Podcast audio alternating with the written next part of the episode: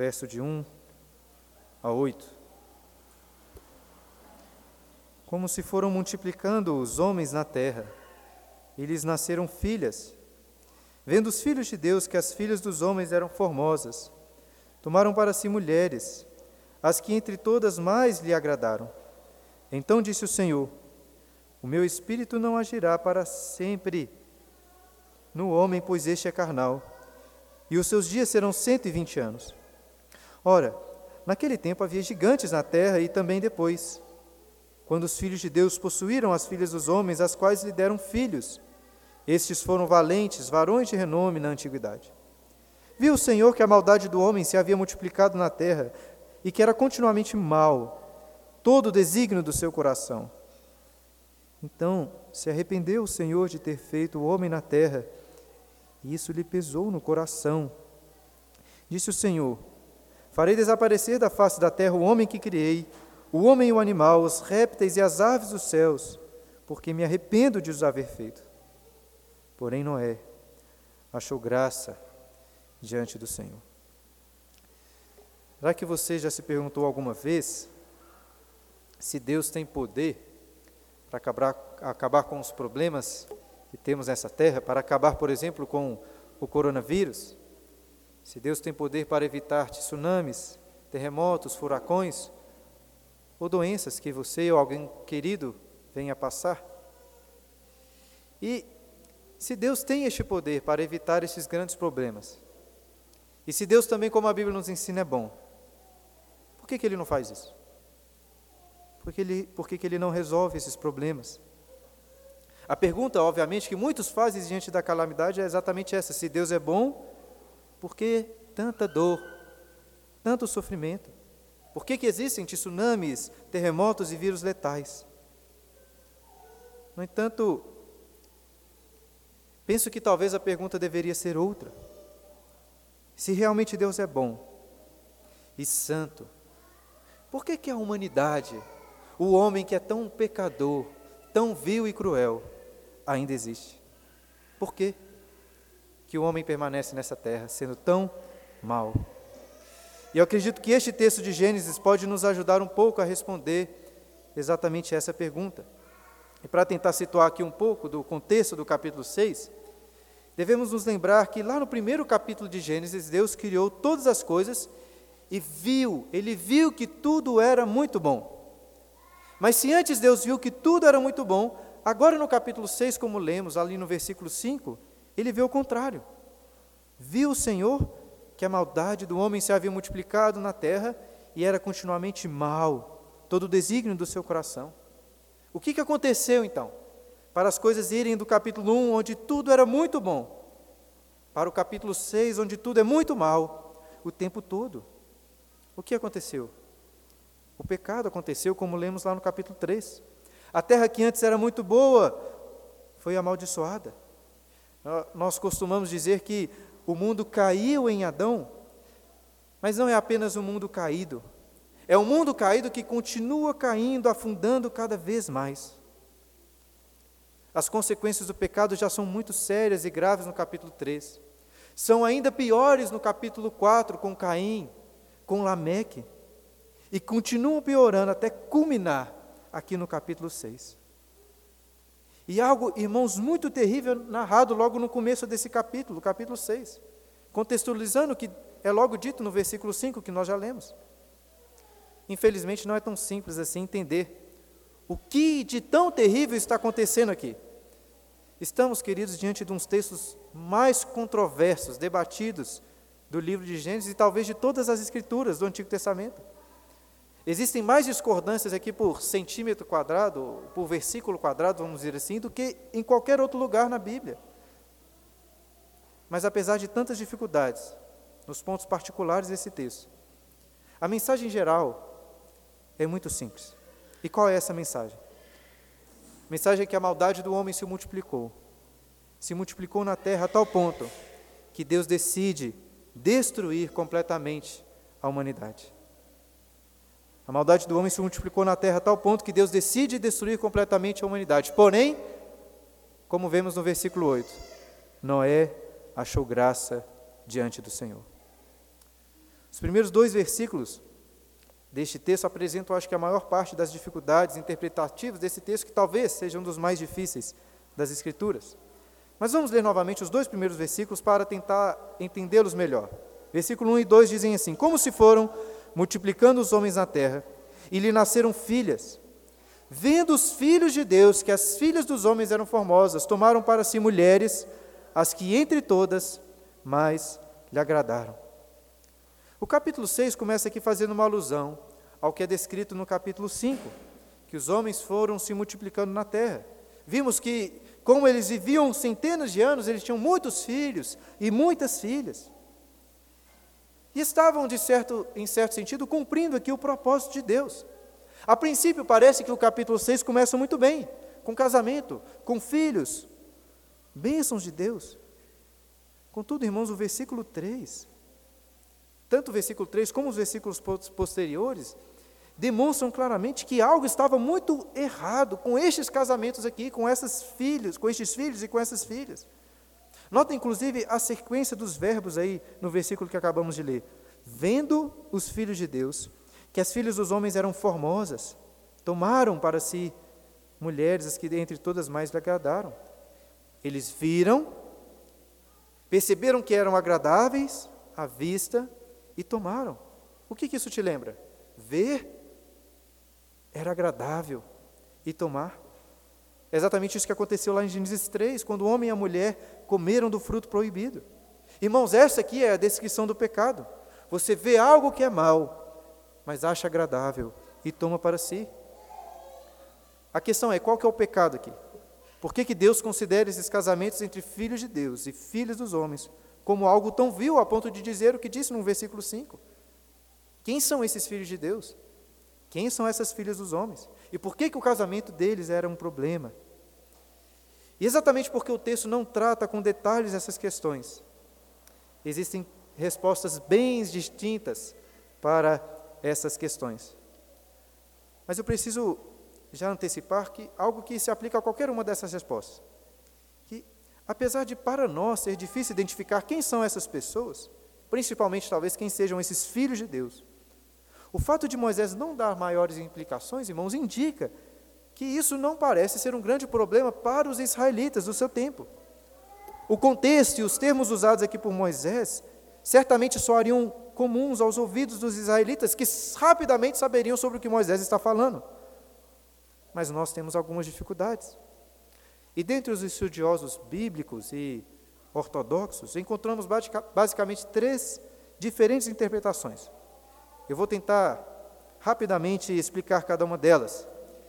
Irmãos, esse não é um texto fácil. Para tentar compreender, se você quiser, é preciso prestar bastante atenção. E se seus filhos por acaso não deixarem, depois você escuta novamente. Mas no final das contas, pelo menos a mensagem geral e principal do texto será bem fácil de compreender.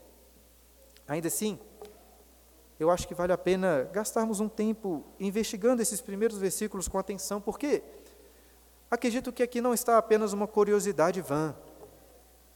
Ainda que você não chegue a uma conclusão, ainda que você até discorde da minha opinião, esse exercício aqui de comparar possibilidades de interpretação é didático também. E creio que lhe ajudará para interpretar outros textos das Escrituras. O que dizem então as pessoas sobre estes versículos? A primeira possibilidade, a primeira interpretação, é de que os filhos de Deus aí se, se referem a reis poderosos, a grandes heróis do passado, como naqueles mitos antigos do passado, como exemplo o rei Gilgamesh, sobre o qual já falei aqui, que tem um grande mito famoso do passado. E segundo essa interpretação, o pecado desses reis seria o de terem tomado para si várias mulheres, constituído haréns reais para si.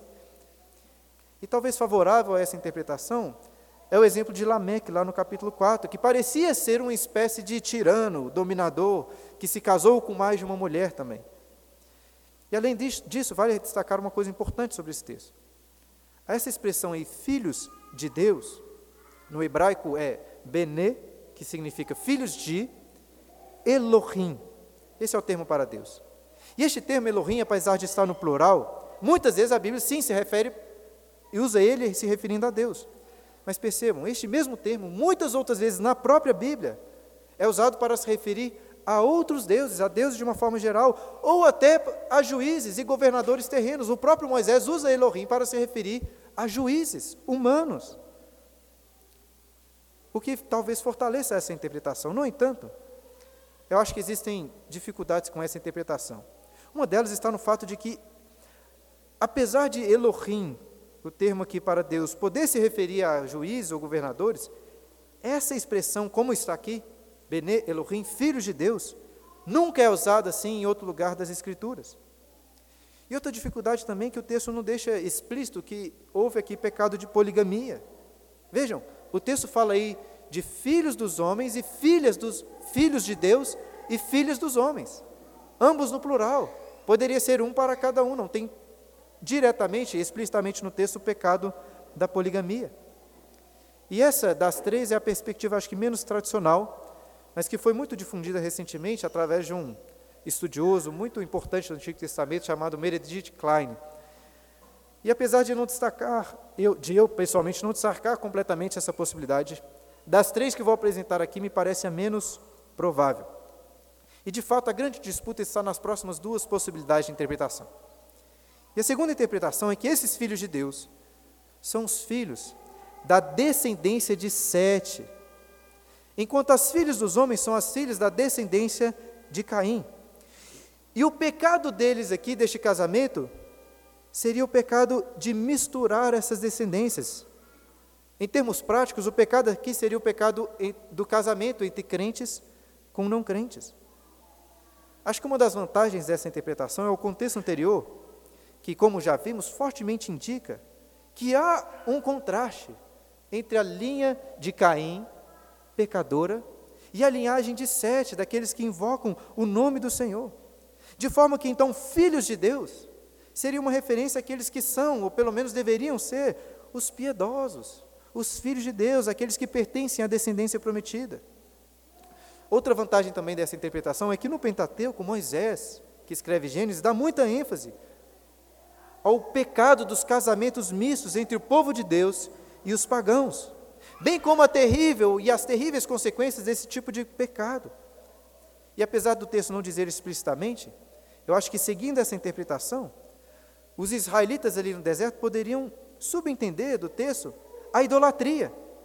Porque a idolatria era o fruto natural desses relacionamentos mistos, como sempre foi na história de Israel. De forma então que a ira do Senhor contra o povo estaria justificada nestes casamentos. E essa é uma interpretação bem tradicional, defendida por Agostinho, por João Calvino, por Martinho Lutero e por boa parte dos pregadores reformados atualmente. Se você tivesse praticamente em qualquer outra igreja presbiteriana, escutando um sermão sobre este texto, muito provavelmente ouviria, que, ouviria exatamente essa interpretação a ser defendida. Mas, em minha opinião, ela possui algumas dificuldades também. E uma das dificuldades está nessa expressão filhos, filhas filhas dos homens. Filhas dos homens, literalmente aí no hebraico, é filhas de Adão. Inclusive está no singular, filhas de Adão. E assim não existem motivos textuais, a meu ver, ou até linguísticos, para que essas filhas aqui sejam consideradas como as descendências de Caim. Não tem nada no texto que mostre isso, pelo menos em minha opinião. Por que, que elas não são chamadas filhas de Caim ou então filhas de Lameque? Antes estava considerando que o contexto fortalece a ideia de, um, de uma contraposição entre essas duas linhagens de Sete e de Caim. Mas quando nós olhamos para a descendência de Caim, no capítulo 4, nada é dito lá sobre as filhas, que tornaria estranho serem as filhas deles aqui agora. Agora, por outro lado, no capítulo 5, que é um contexto bem mais próximo, e que lista a descendência e a genealogia de Adão, seguindo por sete, por dez vezes é falado sobre as filhas. Inclusive, é citado aí as filhas de Adão, do próprio Adão. Ou seja, parece que se filhas de Adão se refere aqui a uma das descendências de Caim ou de Sete, o contexto imediato apoiaria melhor a interpretação de que essas filhas são as filhas através da linhagem de Sete.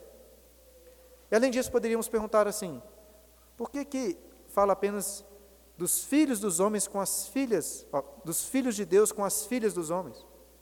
sendo que o pecado da mistura geralmente acontecia de ambas as formas, os filhos com as filhas e as os, os filhos dos pagãos também com as filhas dos israelitas. E por fim, a outra dificuldade, acho que está na própria expressão filho de Deus, ou filhos de Deus. Se, a, se o termo aí fosse filhos do Senhor, ou seja, filhos de Iavé, eu acho que essa interpretação ganharia muita força. Mas como não é o caso, é filhos de Elohim, eu acho que ela perde a sua força. Apesar de encontrarmos, sim, no Antigo Testamento várias referências que indicam que os israelitas são filhos de Deus, a exata expressão aqui do capítulo 6, que é usada em outros lugares no Antigo Testamento, filhos de Deus, nunca se refere ao povo de Deus. E a que se refere das outras vezes que ela aparece?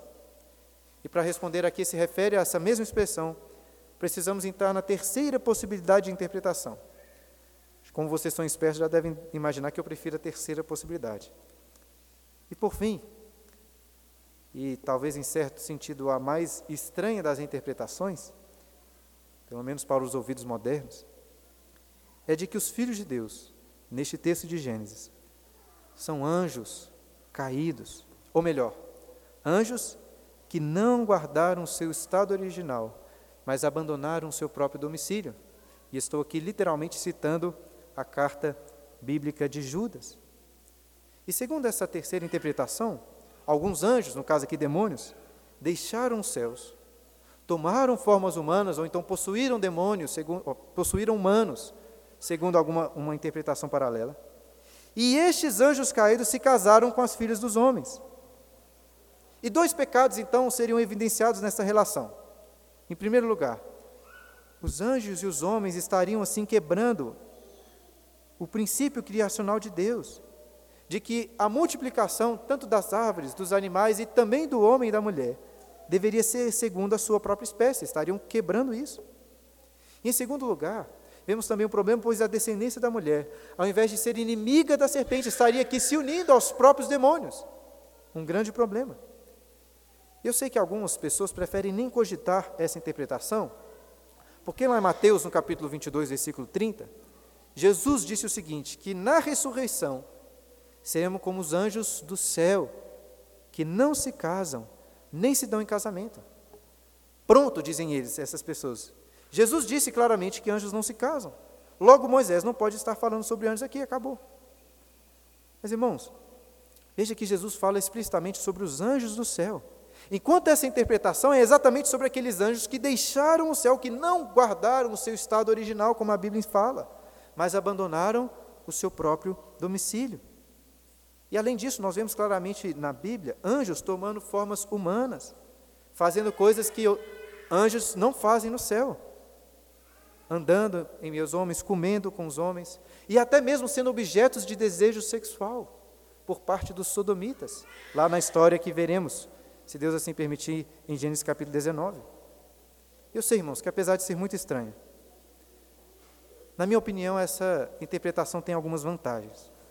E a primeira delas é que essa expressão hebraica que está aqui, exatamente essa expressão, filhos de Deus, aparece exatamente dessa forma, apenas mais três vezes no Antigo Testamento, e todas no livro de Jó. Inclusive, o livro de Jó, muitos acreditam que, era um, que é um livro escrito antes do próprio livro de Gênesis, de forma que poderia até ser conhecido de Moisés e de alguns israelitas. E nos primeiros dois capítulos de Jó, por duas vezes é dito o seguinte, exatamente a mesma coisa. Num dia em que os filhos de Deus, a mesma expressão, vieram apresentar-se perante o Senhor, veio também Satanás entre eles. E quando lemos ali, é uma clara referência a anjos que estavam se apresentando diante do Senhor, da mesma forma como da terceira vez lá em Jó capítulo 38, versículo 7, fala de filhos de Deus os comparando às estrelas da alva, um termo usado para anjos. E além dessa evidência do próprio termo, acho que vale a pena ressaltar que tanto o apóstolo Pedro como Judas falam do pecado de anjos, sempre em associação com o mundo antigo e com os dias de Noé. Lá em 1 Pedro, no capítulo 3, versículo 20, que é um outro texto muito difícil, nós vemos o apóstolo Pedro falando sobre espíritos em prisão, que foram desobedientes, sabe quando? Nos dias de Noé. Agora, quem que são esses espíritos aí que estavam em prisão? É difícil saber com precisão, mas é possível que fossem exatamente esses anjos aqui caídos e castigados. Já em 2 Pedro, no capítulo 2, versículo 4, o texto que nós lemos durante a liturgia, o apóstolo Pedro fala de anjos que pecaram e foram aprisionados no Tártaro, que é traduzido aí por inferno. Muitos argumentam, vão argumentar que Pedro estaria falando de uma outra situação, talvez do pecado original lá dos anjos, mas o contexto da carta de Pedro indica que ele estava usando histórias conhecidas dos seus leitores, com o objetivo de, com essas histórias, exortá-los. E quando ele fala da história dos anjos pecando, pensem comigo, a qual outra história eles poderiam se referir? Porque na Bíblia, nós não encontramos nenhuma história sobre o pecado de, de anjos, o que, a meu ver, aumenta a possibilidade de estar fazendo sim uma referência a Gênesis capítulo 6.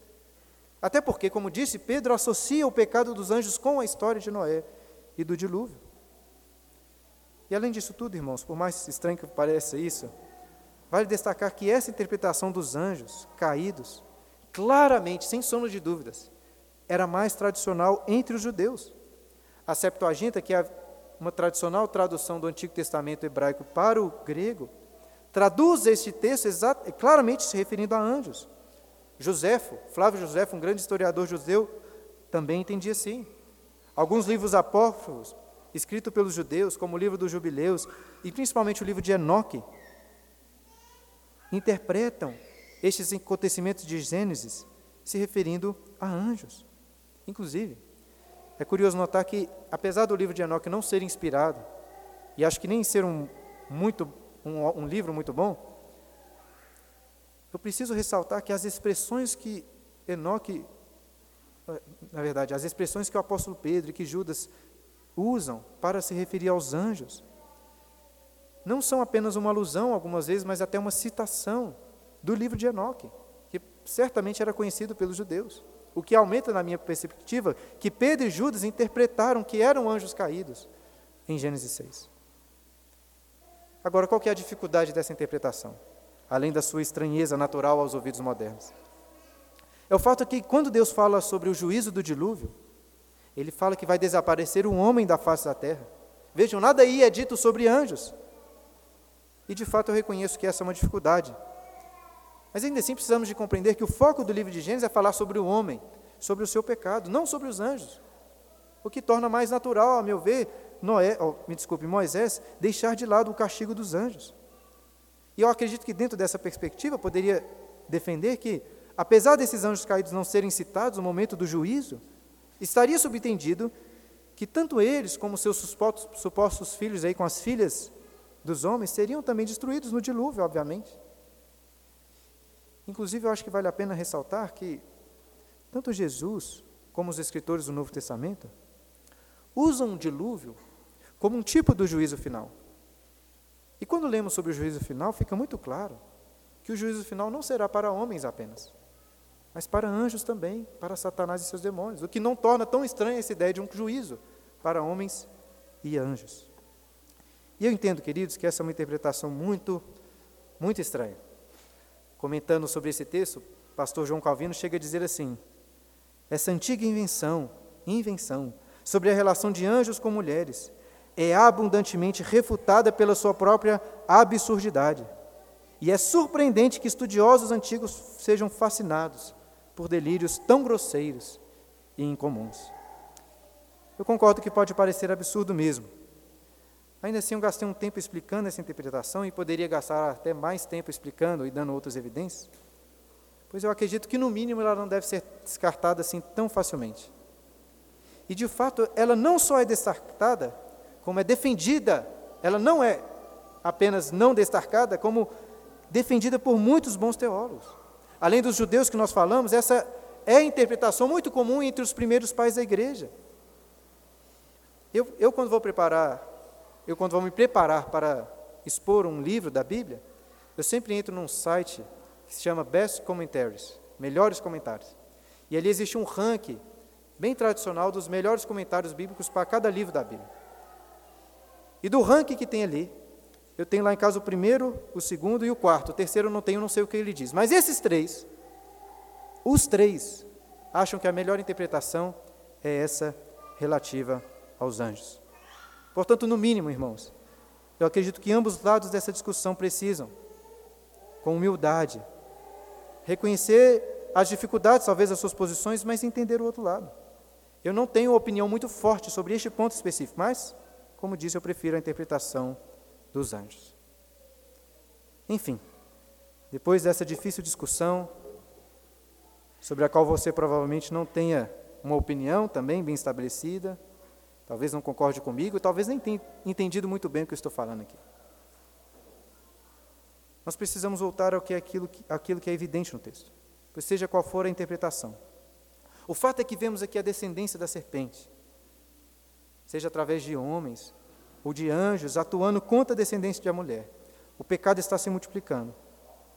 Mas Deus não permitirá que as coisas continuem assim. Olha o versículo 3.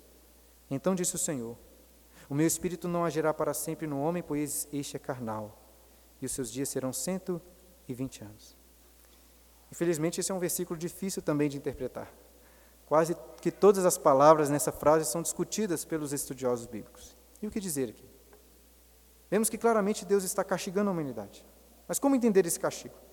Vamos tentar examiná-lo. Primeiro, Deus diz o seguinte: O meu espírito não agirá para sempre no homem, pois este é carnal. Percebam que Deus faz um contraste aqui entre o seu espírito agindo no homem e a sua carne.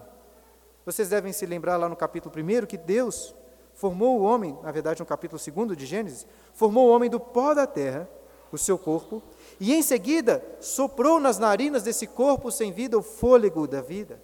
Ou poderíamos dizer, soprou nas suas narinas o espírito de vida, porque fôlego e espírito são exatamente a mesma palavra no hebraico.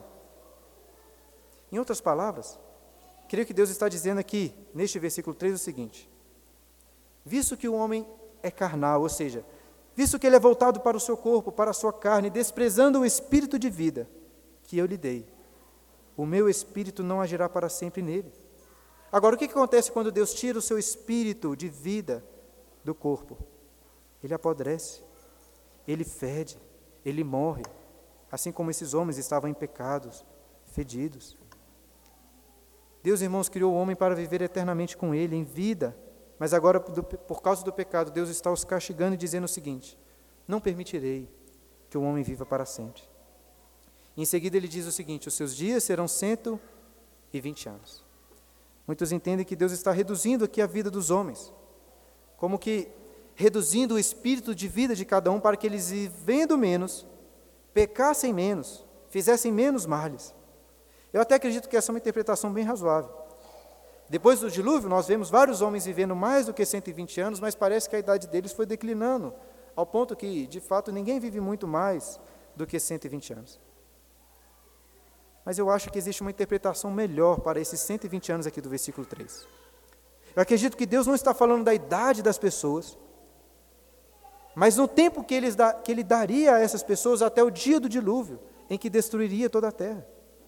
E o principal motivo para eu entender assim é porque eu acredito que o castigo de Deus aqui do versículo 3 é exatamente o mesmo, o mesmo castigo do versículo 7 e dos versículos seguintes. O castigo do dilúvio. Olhem, por exemplo, o capítulo 6, versículo 17, que diz assim: 6,17: Porque estou para derramar águas em dilúvio sobre a terra, para consumir toda a carne em que há fôlego de vida. Ou então poderia dizer, em que há espírito de vida, pois são a mesma palavra debaixo dos céus tudo que há na terra perecerá. Eu acho que mais uma vez o apóstolo Pedro pode nos ajudar a interpretar esse texto, porque na sua carta ele fala explicitamente da longanimidade de Deus nos dias de Noé, enquanto Noé preparava a arca. Pedro diz também que Noé era um pregador da justiça, ou seja, durante o tempo em que Noé estava construindo a arca, pregando-lhe pregos, ele também pregava justiça para aqueles homens, para que se arrependessem, pois a terra seria destruída. Acho que uma pregação muito similar à do profeta Jonas, na cidade de Nínive, quando dizia: ainda 40 dias e Nínive será subvertida. Por quanto tempo Noé pregou? Acredito que por volta desses 120 anos que o texto fala. Mas vamos continuar aí com o versículo 4, pois há outras questões difíceis a serem interpretadas. Versículo 4. Ora, naquele tempo havia gigantes na terra. E também depois, quando os filhos de Deus possuíram as filhas dos homens, as quais lhe deram filhos, estes foram valentes, varões de renome, na antiguidade. Alguns acham que esses gigantes seriam os filhos híbridos aí entre os filhos de Deus, anjos e as filhas dos homens. Mas vejam que o texto parece indicar que já havia gigantes na terra, mesmo antes dos filhos de Deus possuírem as filhas dos homens. Algumas traduções até preferem nem traduzir esse termo aqui, apenas fazer uma transliteração do termo hebraico, que são os nefilins. Por que fazem isso? Porque este termo também é muito difícil de traduzir. A nossa versão traz aí gigantes, pois a única outra vez que esse termo aparece na Bíblia é em Números 13, versículo 33. Quando os espias que são enviados a Canaã voltam, dizendo que ali haviam gigantes, que ali viram os nefilins, homens de grande estatura. Portanto, parece que Deus está dizendo que nesse texto havia gigantes ou homens de grande poder, de grande estatura, bem como existiam também esses filhos dos filhos de Deus, que eram valentes, como o texto diz, varões de renome da antiguidade. Mas a pergunta que a gente deve fazer é o seguinte: por que, que Moisés está falando sobre isso? Qual que é o sentido? Em resumo, eu acredito que Moisés está contando essa história antiga do dilúvio para fazer uma associação com a história presente dos israelitas ali no deserto. Lembrem-se, irmãos, os israelitas estavam prestes a entrar, a conquistar a terra prometida. E Moisés está dizendo para eles o seguinte: por mais poderosos que fossem esses homens da antiguidade, Deus os destruiu completamente por causa dos seus pecados, e da mesma maneira, por mais fortes que sejam aqueles homens, aqueles gigantes de Canaã, Deus irá os destruir. Confie no Senhor. Até acho que isso se aplica a nós também. Eu gosto, de, eu gosto muito de ensinar meus filhos que o pecado deles é, são como gigantes. E que eles precisam, pela graça de Deus, entrar numa batalha, lutar contra o gigante da desobediência, o gigante da preguiça, o gigante da pirraça, o gigante da reclamação. E talvez você tenha na sua vida um pecado que se pareça como um gigante, como um nefilim. Um pecado muito poderoso, parece ser incapaz de ser destruído, mas confie no poder de Deus. Confie no seu poder. Voltando ao texto, irmãos, notem como Deus descreve a pecaminosidade nesse mundo antigo, dizendo, versículo 5: Viu o Senhor que a maldade do homem se havia multiplicado na terra e que era continuamente mal todo o desígnio do seu coração. Havia ali na terra gigantes, havia homens de grande nome, valentes, mas essa grandeza humana não se destaca perante Deus. O que se destaca, o que chama a atenção do Senhor não era a grandeza do homem, mas a grandeza da sua maldade. Dificilmente, irmãos, pode-se conceber uma declaração mais enfática do que essa aqui, sobre a impiedade do coração humano. Era continuamente mal, todo o desígnio do seu coração. Continuamente, ou seja, o tempo todo, sem nenhuma pausa.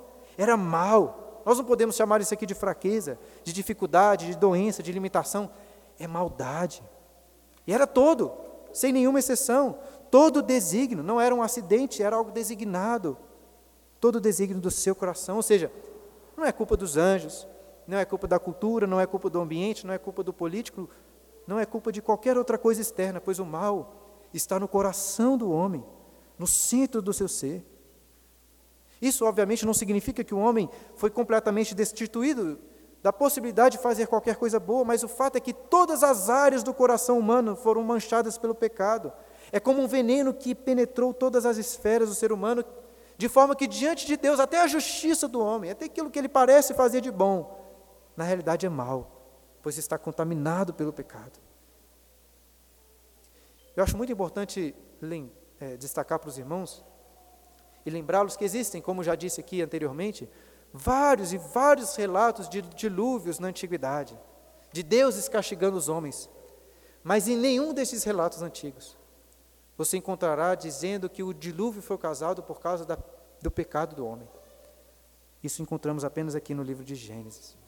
O problema do homem é o seu pecado. E por causa do pecado, olha um versículo 6.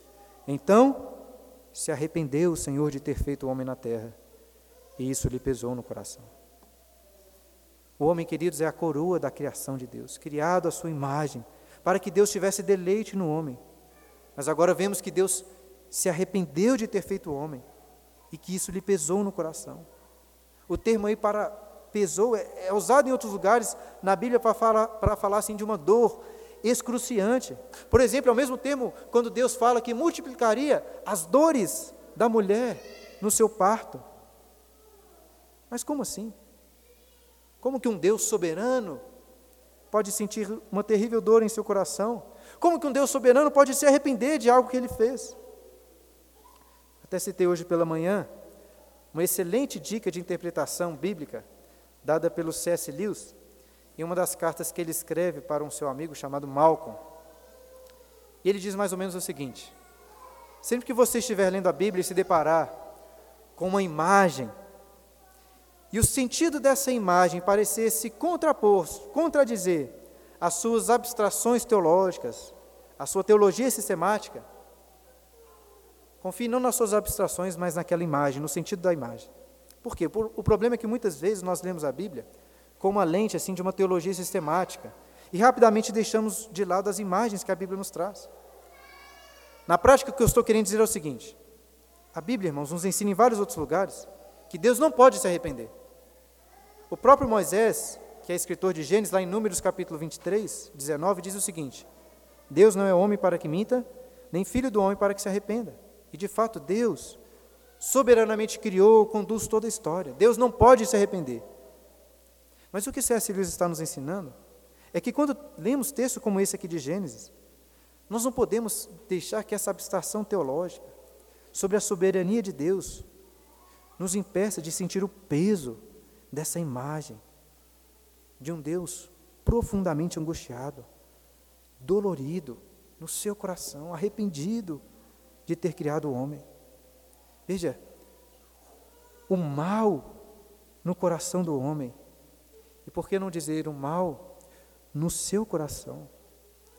É uma ferida dolorosa no coração de Deus, um peso, uma dor.